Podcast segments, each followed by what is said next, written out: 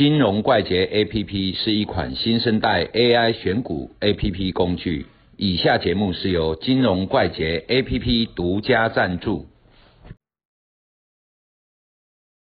大家好，嗨，阿罗敏，最强的族群跟股票打到跌停下跌了，那下跌之后是属于说，哎，下一波涨势的开始，还是说最强的已经下跌了，整个股市就持续往下走？像这种问题哦，你刚才讲的两只股票嘛，哈，同性恋，然后锦硕，锦硕，哦，南电、新星、新星这几只，啊，事实上哦，窄板它的很看好嘛，嗯，啊，这种东西是族群，对，好、如果是有关族群性的，基本上不会一下子就走完，嗯，那它可能是完真的，因为背后的原因都是共同点，就是涨价，好、这个东西缺货，缺货涨价，啊，你如果是有一只股票，譬如说啊，锦硕自己一个人跑出去，啊，那个就是有人在炒它，嗯，好、啊，就像长隆、万海，然后阳明这几只，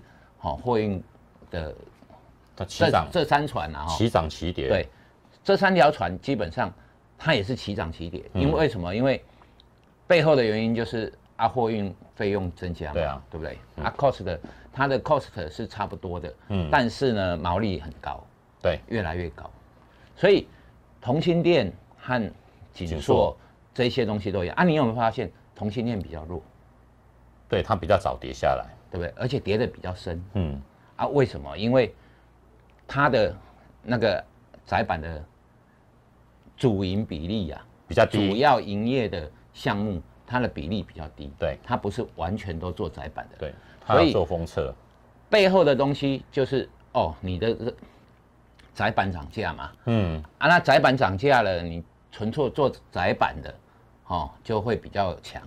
占比很高的就会比较强，占比稍微低一点的就会比较啊，那弱个技术层面哈、嗯那是又另外一回事。比如说技术高的就可能更强，嗯，好、啊，这种东西就是这样子。那为什么涨多了就会回档？有一些东西是技术性的修正。嗯。啊，那趋势性哈、很少说一下子就走完。嗯，所以我们不需要，如果是族群性的话，大涨之后它回档，那我们认定它，假设它是一个正常回档。技术性回档，技术性因为乖离过大那那这种技术性回档需要一个 key point，嗯。那 key point 就是什么时候你要回，嗯。啊，刚好这个疫情爆发，爆发。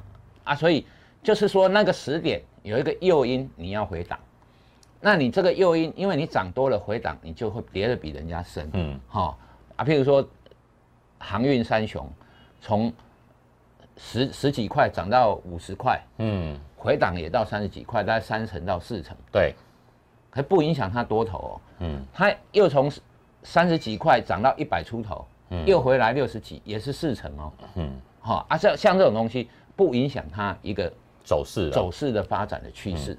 可是呢，你涨了很多，那一波涨很大，哈、三十到一百、嗯三倍，你回来四成，哈、嗯那也很正常。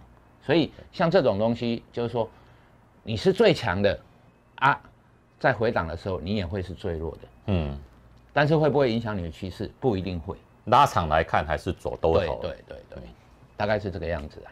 嗯，好，谢谢阿罗米，拜拜，拜拜，请帮我们按赞跟分享，开启小铃铛，拜拜。拜拜。